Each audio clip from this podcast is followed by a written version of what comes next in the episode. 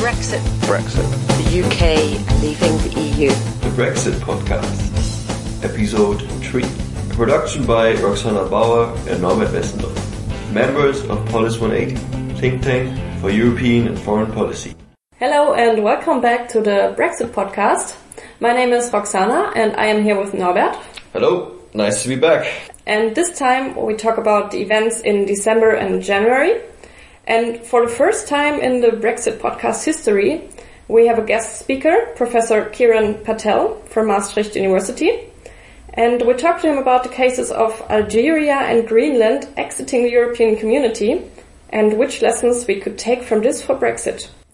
If you have any feedback for our podcast, please let us know and write us an email to podcast at polis180.org.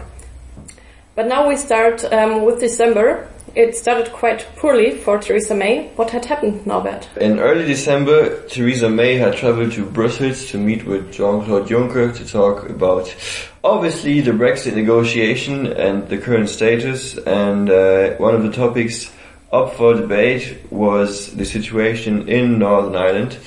And uh, they were about to strike a deal which would see Northern Ireland aligned with European law, with EU law after Brexit.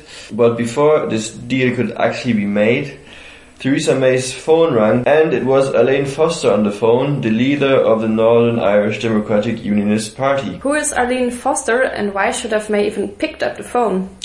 A good question, and May had a good reason to pick up the phone because until today, Foster and the Democratic Unionist Party, the DUP, are the only guarantees for May's minority government for staying in power. So during this call, Arlene Foster probably claimed the deal to be struck was heavily influenced by Dublin and thereby favouring the interest of the Irish Republic and not that of Northern Ireland. So she basically said she would not have it and forced May to step away from the deal and leave Brussels empty-handed. Thereby Foster showed how much power she had over May, but she also had to prevent this deal from happening because of domestic politics, as most of DUP voters, if not all, identify as British and remaining under European Union law would have aligned them closer to their southern neighbours and would separate them from the rest of the United Kingdom.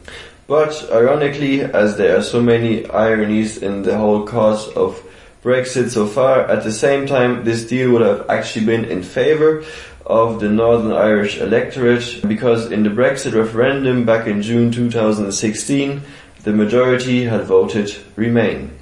So to claim that abiding by EU law would be against the will of the people of Northern Ireland is not ironclad to say the least.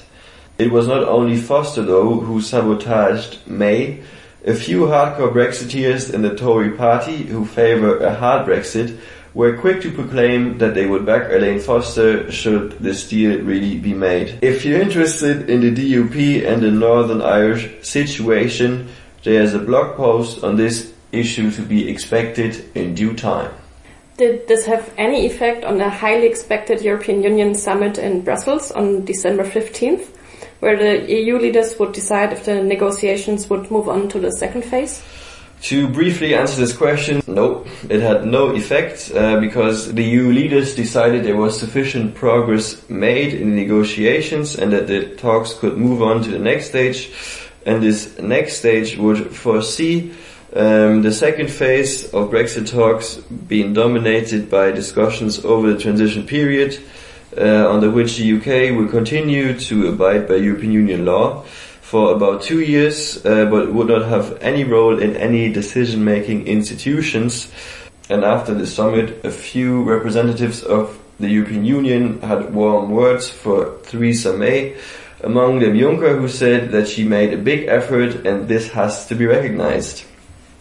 So bear in mind, as we heard just a few seconds ago, there has been no solution for the situation in Northern Ireland, which had been paramount to the European Union as stated in its guidelines for the negotiations, but May had previously agreed to cough up at least 40 billion euros for liabilities towards the European Union and also guaranteed equal rights for EU citizens living in the UK after Brexit. And this seemed to have been enough for EU leaders. Now, basically, we are done with 2017. Everyone had a nice New Year's Eve. So, how did this year start for Brexit, Roxana?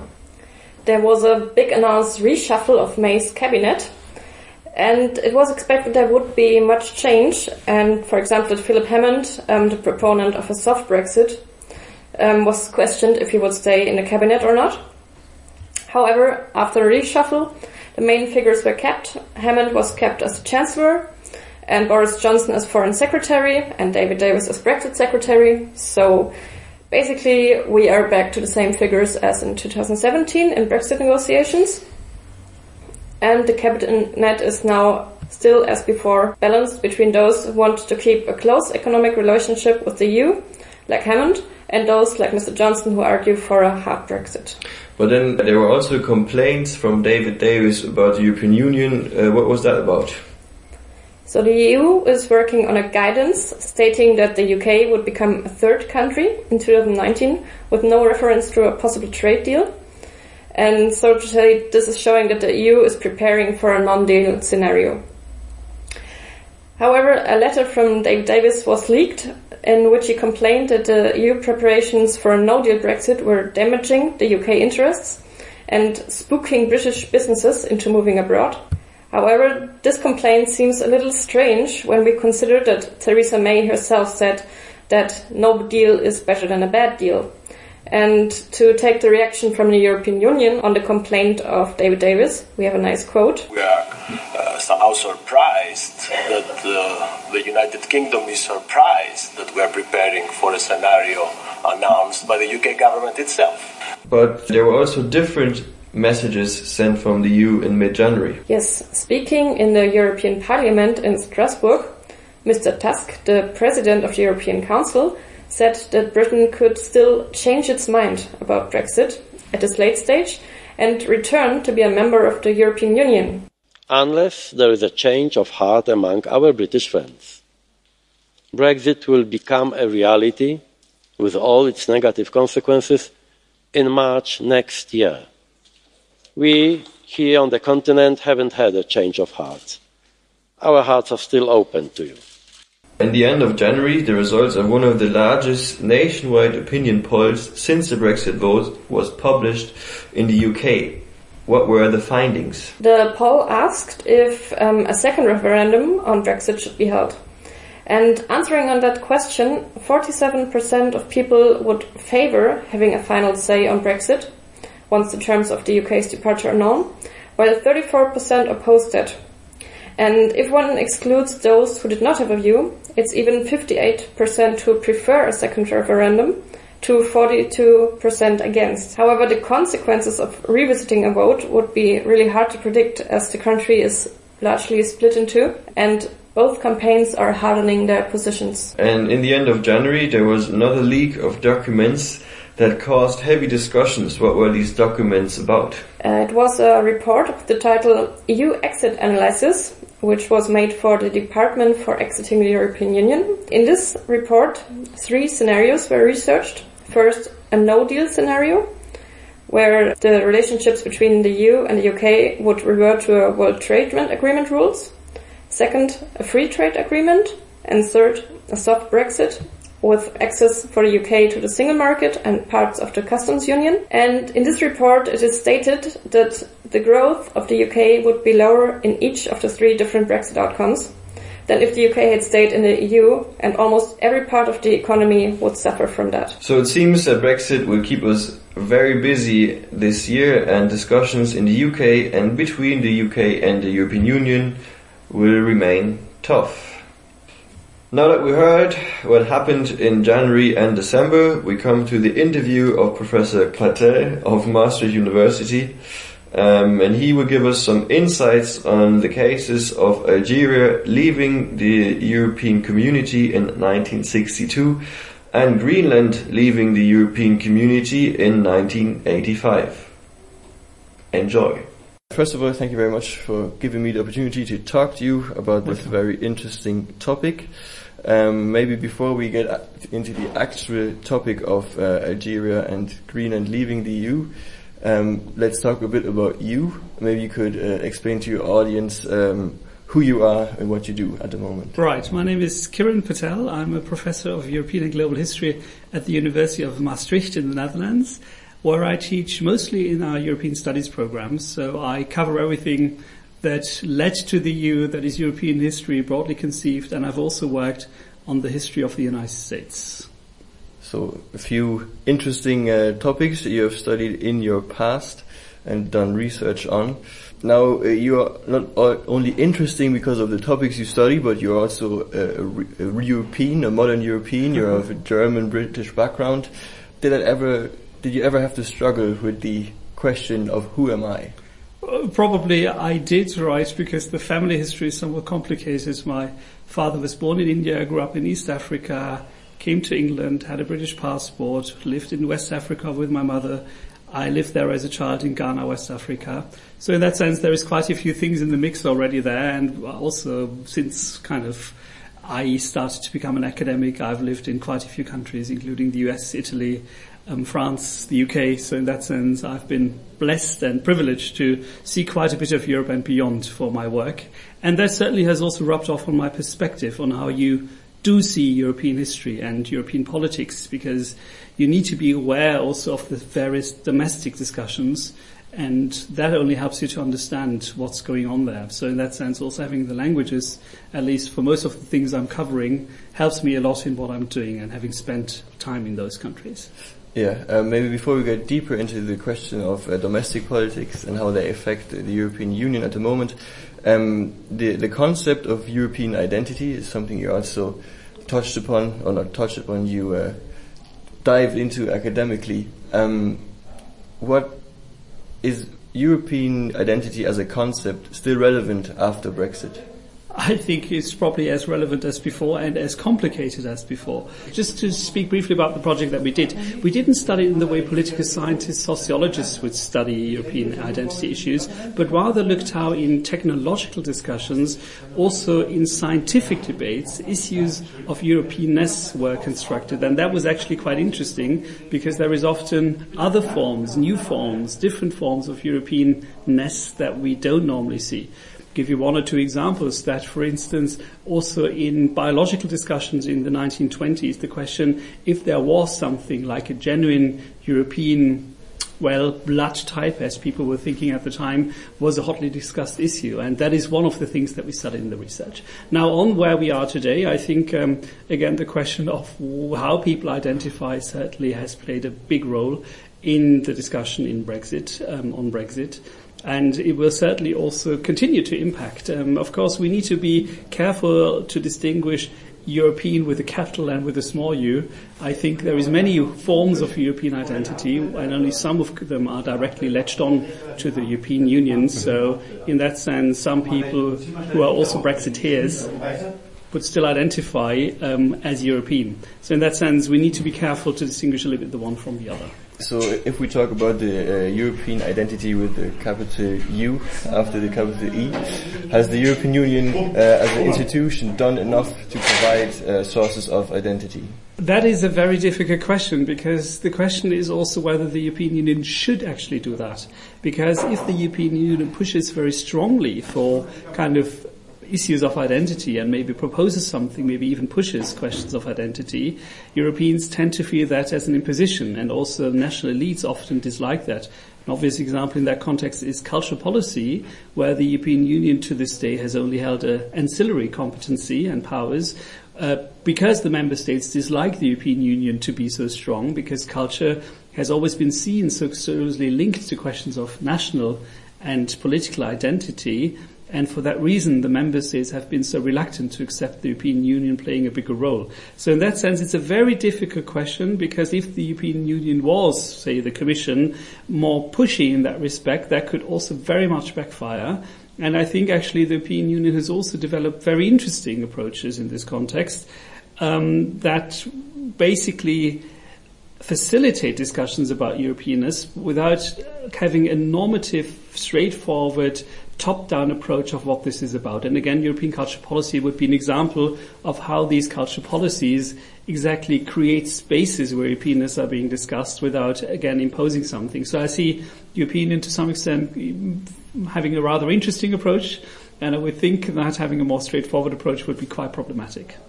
So uh, maybe before we talk about the um, exits from the European Union in the past, just uh, for a second, since we are on the topic of in, uh, of identity, how important would you say was the issue of identity in British people's motivating uh, motivation to vote for Brexit? That is also difficult to summarize. There were millions of people and everybody had their own mixes of reasons of why they, they went for this. I think the media has played an important role in also framing the opinion in a certain way, issues of identity played an important role. But of course it was also an economic dimension while I would not want to decouple the one from the other too much, because again, economic questions were also framed as identity questions vice versa. So in that sense, there was a close link between these things. Certainly the idea of the British history and British political power needing to establish itself again in the world, and that is a question that touches upon identity issues, was a very important dimension of the discussion. So with this motive of leaving the European Union uh, in the back of our minds, how important was the question of identity when we now switch to the case of Algeria, who left the European Union in 1962 after gaining independence from France? How important was identity in that case? I think it was fundamentally important, again, in a broader blend of other uh, reasons where political reasons also loomed large. What is the background of this? This is again Algeria as a country that was part of the French colonial empire up to 1962, a part of the Union Française it was called at the time, and where then in the whole long, difficult fight for independence in Algeria, the issue of decoupling from France became very important. So the idea of having a separate, an Algerian national identity was very much what also fired um, the conflict and also triggered these identity discussions. And linked to that was also the question of European um, uh, the link to the European Union. I should say that uh, certainly for most Algerians, the question of European, non-European was less important. Of course, particularly if you think about a capital U, of course, at the time the European Union exists, and the European Union's predecessor, the European Economic Community, had just been created basically, and it was still a rather vague entity, and in that sense also for most Algerians probably it didn't matter that much. Mm. They certainly wanted to decouple from colonial rule, mostly associated with France, but also with Western European powers, so in that sense they probably would not have died on the streets of Algiers um, to decouple from the European community, um, but since it was closely linked uh, to French national politics, for that reason, again, they also wanted to decouple from the European community, and this is why also the national government of Algeria after independence, the president um, Ahmed Ben Bella, was very clear that he also wanted to again free Algeria from not only the colonial yoke of France, but also from the European community. And what I found interesting and what struck me as odd while I was doing the research on the Algerian case, that um, they were integrated at the time as a part of France when they were already fighting more or less for their independence. For, uh, was there any within the European Union at that time? Of course, it was a whole different setup, a different entity. Was there any discussion on um, now that we have these liberal ideas, this idea of a united Europe that we're basically now integrating a country that is not free, it's still a colony. As, was there any kind of debate on this issue? There were debates and they were long and fierce and they had started already long before 1962. Um, there is an old discussion that harks back to the late 19th century, gained some momentum in the 1920s and even more since the 1940s on what was then called in French Eurafrique, that is the whole idea that you wanted to unify and integrate Europe, but you wanted to do that together with the continental European colonies in Africa. So in that sense, there was a long discussion, and unfortunately, I should say, most people in that discussion actually had a rather white supremacist idea and take on this, i.e., that these African colonies were supposed to be part of this new union of Eurafrique, but that Africans were not supposed to be integrated on equal grounds, but rather as colonial subjects, that European population surpluses, because that was a big discussion in the 1920s, that there were too many Europeans, were supposed to kind of be sent down to Africa to populate those parts, whilst raw materials and commodities should be extracted for European needs from Africa. So in that sense, there is a lot of colonialism in the early discussions in the 1950s. Um, for instance, in the Council of Europe, which has the famous um, European um, Declaration of Human Rights, there were long discussions what this would mean for the colonies, and the West European colonial powers made sure that the human rights stipulations would not automatically apply for Africa. So in that sense, there was a very big moral standard there mm-hmm. in the Council of Europe context, and of course in the European Economic Community context that was then established a few years later, human rights didn't loom so large. But um, the idea um, that despite um, decolonization, as we now call it, um, having already started to some extent, again, the empire empires being crumbling, most people in the kind of metropolitan elites um, felt that the colonies should remain, and they also felt that they could be transformed in a way by granting more powers to them, that at least um, decolonization could be slowed down, that it would take a long time, and that uh, the idea was more to stabilize European colonial rule than really to give up quickly. Another thought that I had while doing this research and listening to you, what you just said, um, from today's perspective, uh, the European Union, you could argue in a way also um, as something to work up upon to its colon- the history of its uh, member states, the colonial colonial history. Is European Union doing enough in that sense? I think there is more awareness now in parts of the research. There is now really a new, renewed interest in this Eurafrique discussion in academic discussions that only started some five, ten years ago.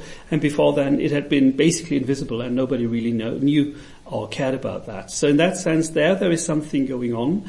And I would think that, of course, politically, we are living in a very different world. So in that sense, uh, also the policies vis-à-vis Africa that we have in the European Union today are quite different from what was set up with the early association agreements um, not vis-à-vis Algeria, because that was again part of the community proper, but against uh, then the other kind of colonies first with the treaties of Rome, and then Yaoundé and Lomé and other um, kind of association agreements into the 1960s, 70s, and onwards. So in that sense, there is a, a big transformation, but I think many Europeans are quite unaware of the colonial legacy and how also, of course, in Africa, people tend to be more aware of that, mm. yeah. and that that should certainly be an important reminder that we need to know more about this, and we shouldn't talk about European integration in a too self or kind of inward-looking way. I think there is also an argument that people often use that basically decolonization first has to happen, that Europe's global role had to end, and only that facilitated European integration, and historically that argument is simply wrong. Because again, Europe was still a colonial place, if you will. Um, colonial rule was at its climax in a formal sense in the 1950s.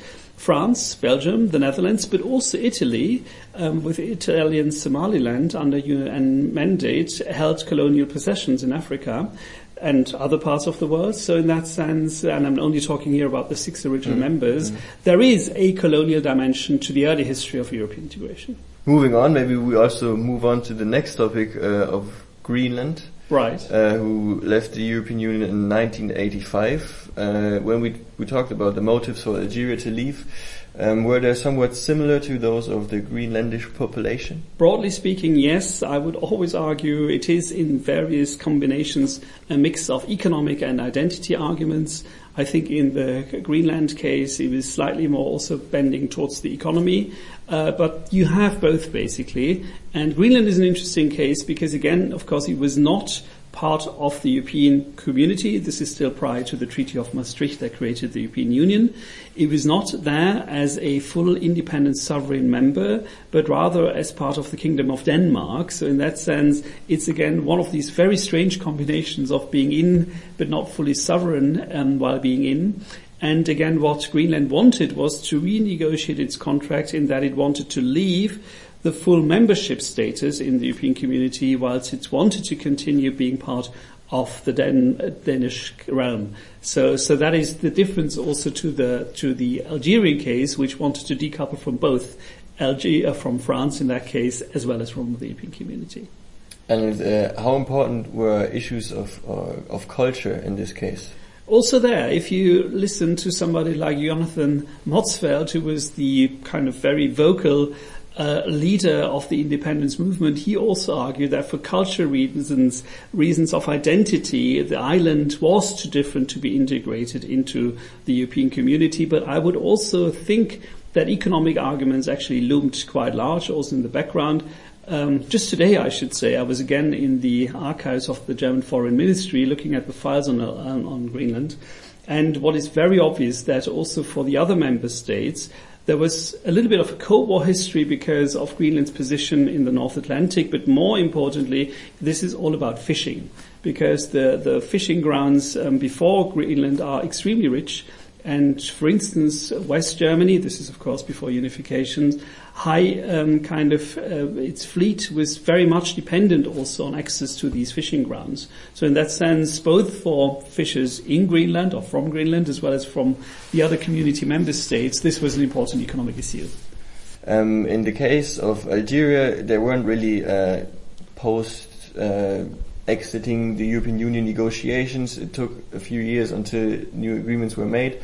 But in the case of Greenland, uh, pretty much while they were negotiating the exit, also uh, some treaties on further relations were made. Right.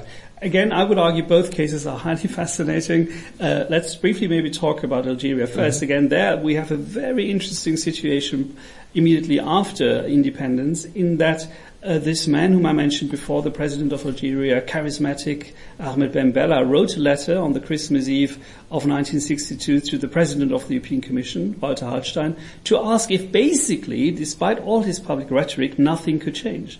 And that is what the European community accept, accepted, i.e. that while formally being fully independent and somewhere else economically, de facto, Algeria was still treated as a member state for several years. So in that sense, there was no real, to, to use a word that I've probably coined myself, exit. Mm-hmm. That it was still a member state for several years, and only by the late 60s, early 70s did the kind of the, the, the decoupling fully kick in and then actually you moved from a very soft, super soft, as I would say, exit to a very strong form, which also had to do with the nascent common agriculture policy, which was particularly detrimental for um, Algerian trade needs um, for the wine sector, but also other parts of the economy. So in that sense, my argument also is, and I think this also is highly relevant for where we stand in the Brexit discussion, people are now always thinking about what will happen, for God's sake, in March uh, 2019. Mm-hmm.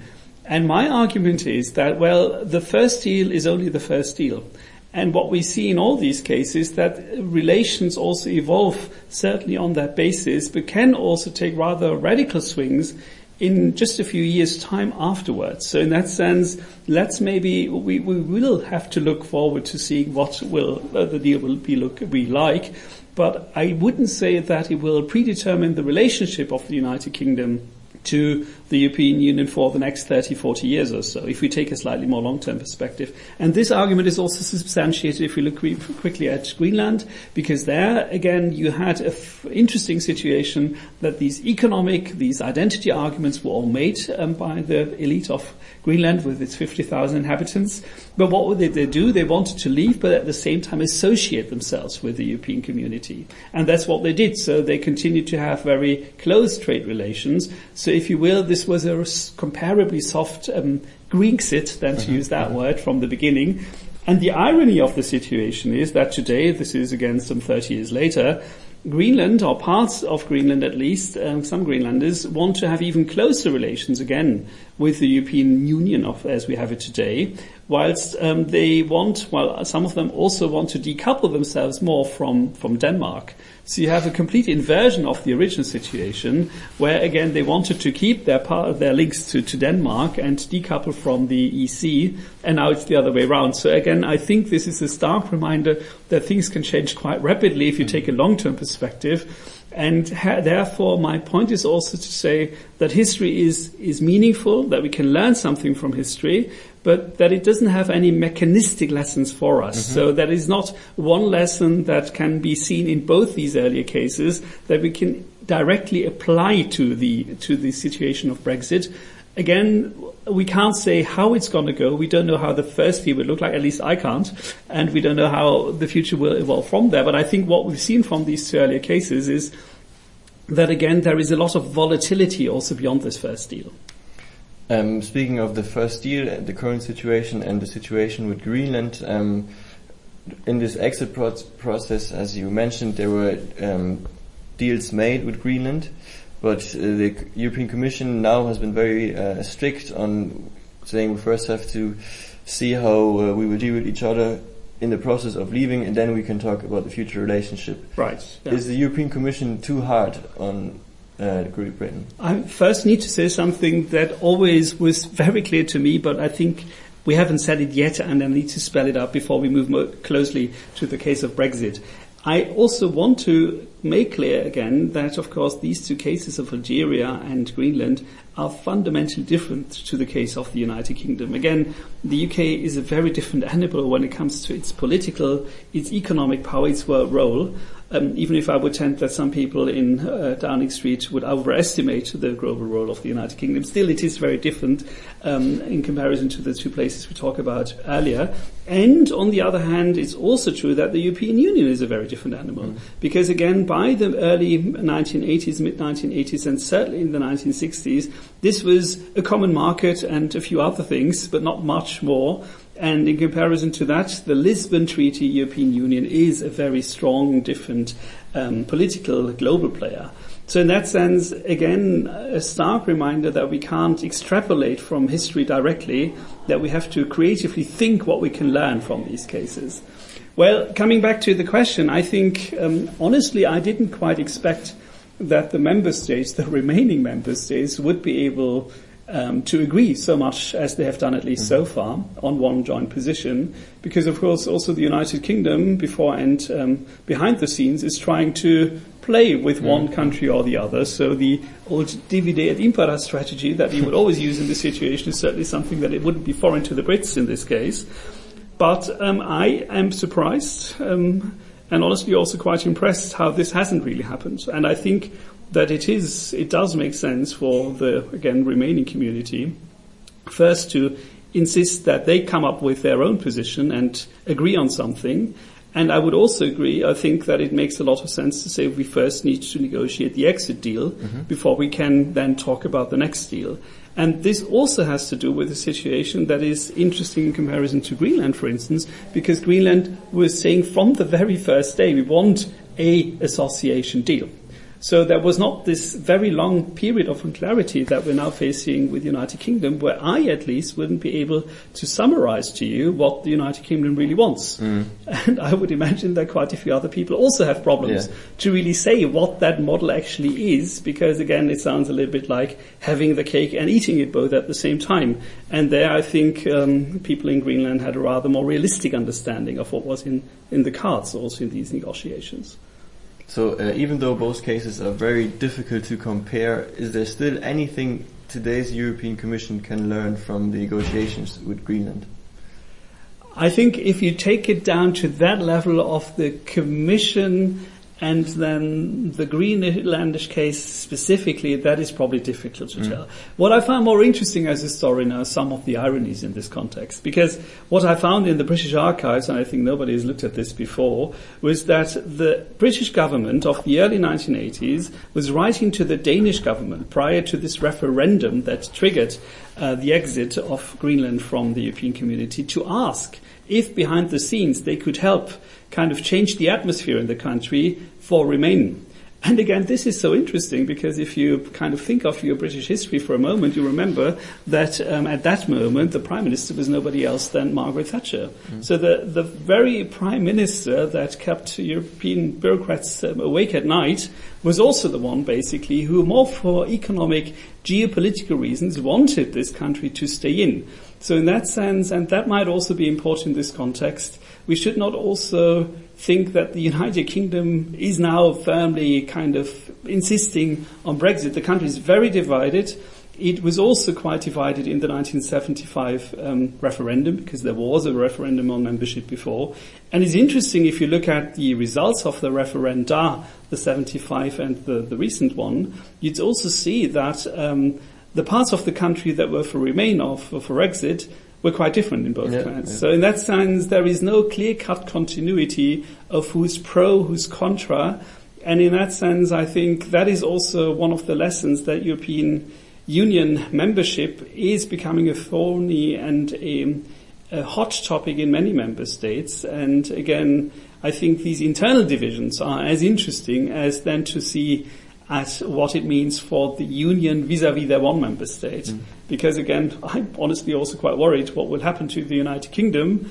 Um, and if there will be a United Kingdom in 50 or 40, 30 years from now, given the implications that Brexit will have for the country. So we have almost talked for half an hour, and since you have another lecture to give tonight, maybe one last question. Uh, you already touched upon it um, when you talked about the individual member states and um, what Brexit means for them. Um, do you think, uh, regarding that, for the past maybe five to eight years or even longer, uh, Euroscepticism and populism has been on the rise? Is Brexit uh, the climax, or is it just the beginning? Well, historians tend to be rather kind of careful and try to avoid making predictions about the future because, again, they have to do with the future and it's so easy to get it wrong there. I think, again, there was a moment of relief amongst those who are pro-EU after the results in the Netherlands, in France, and as if the worst was basically over. And I think again, of course, the situation could be even much more problematic if there had been different results there. But we should not underestimate that there is also a lot of domestic conflict in quite a few of these other countries. And people are of many minds with regard to the European Union. So the fact that from a pro-European perspective in the Netherlands, in France, in other places, uh, the last elections went right, doesn't mean that the situation, the problem is solved. So in that sense, I, I, I personally, and this is now me speaking as a citizen, not as a scholar, because again, it's about the future, and there I can't make more, I, I can make educated guesses, but no predictions. um, I would hope that the worst is over. But honestly, as a scholar, I also wouldn't want to predict that because I think that isn't fully clear yet. And I, again, against this backdrop, also am impressed in how far the remaining member states have been able to keep their act together. And again, this is also, of course, has been the easiest part of the negotiations. I think the next, I don't know how many, because we don't know when the deal will be done, uh, but the next months will be the crucial ones, and there we'll see once it really gets to the, we get to the tough points, if again the member states, the Commission will continue to speak basically with one voice or not. And I think that will very much depend also, or that will impact on, on what it will mean for other member states. Plus also all the other crises that we see that are non-related to Brexit directly, um, beyond that, the economic crisis, refugee issue and so on. Brexit. Brexit. The UK leaving the EU. So this was the third episode of the Brexit podcast. We hope you enjoyed what you heard. We'd like to thank Kieran Klaus Patel for joining us as a first guest ever on our podcast.